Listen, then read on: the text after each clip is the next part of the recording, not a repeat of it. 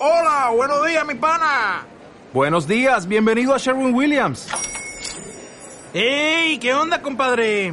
¿Qué onda? Ya tengo lista la pintura que ordenaste en el ProPlus app. Con más de 6.000 representantes en nuestras tiendas listos para atenderte en tu idioma y beneficios para contratistas que encontrarás en aliadopro.com. En Sherwin Williams somos el aliado del PRO. Muy buenos días, César. Hoy martes recuperamos algunos sonidos del fin de semana para seguir analizando los resultados cosechados por los equipos de la provincia en las diferentes competiciones.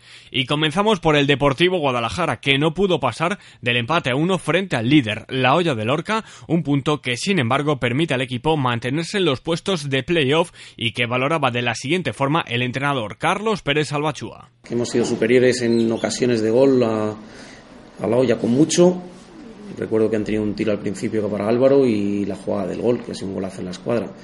Y el resto, pues ya en el primer tiempo, en los corners a balón parado, pues hemos hecho mucho peligro y balón no, no ha entrado. Y al final, pues hemos intentado asediarles y prácticamente en el segundo tiempo ningún apuro. Creo que ha sido un partido que, bueno, se nos escapan dos puntos, pero no por no haberlo intentado.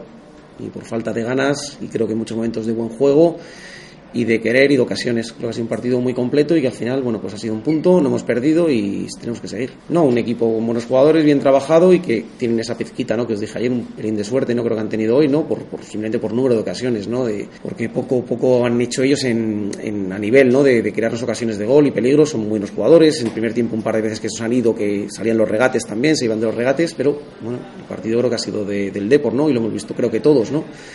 Y me tengo que ir contento con otra vez con la actitud, con seguimos sin perder y que nosotros no vamos a bajar los brazos, aunque sea hoy un empate ¿no? y distanciarnos un poco de, Cartagena, pero seguimos en playoff. Un encuentro el del pasado domingo marcado por la gran asistencia de público, superando los 5.000 espectadores, una afición que llegó a despertar la envidia del entrenador rival, José Miguel Campos.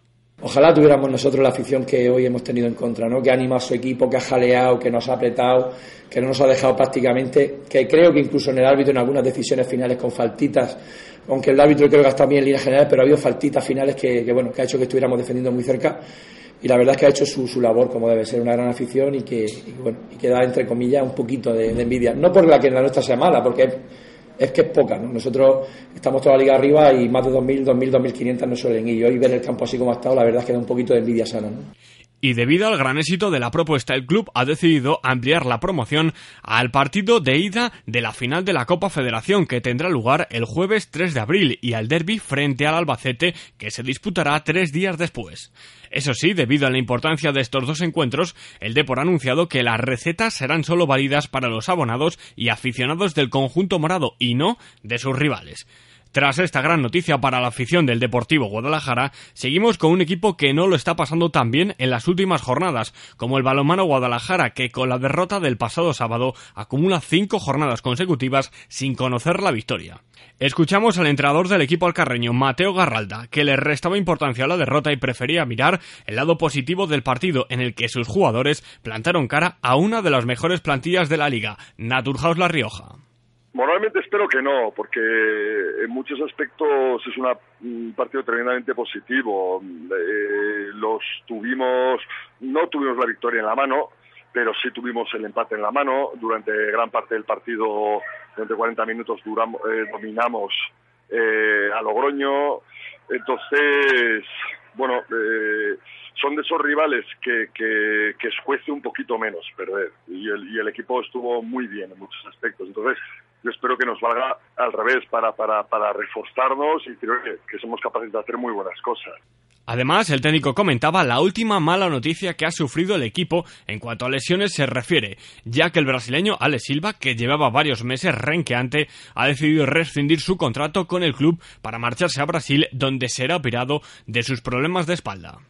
No, Ale Silva llegó el otro día a un acuerdo con el club en el cual pues se rescindía el contrato y se marchaba se marchaba a Brasil pues bueno a operarse y así aquí se le ofreció todas las facilidades pues para operarse. Una vez vino de, de Brasil tuvo varias eh, tuvo varias sesiones de entrenamiento donde realmente estuvo muy bien y, hace un par de semanas por ahí pues empecé a encontrar otra vez mal, mal, mal, mal y la han estado haciendo pruebas hasta hace muy poquito. Entonces, pues bueno, él tomó la decisión de, de la cirugía y la prefiere, la prefiere realizar allá.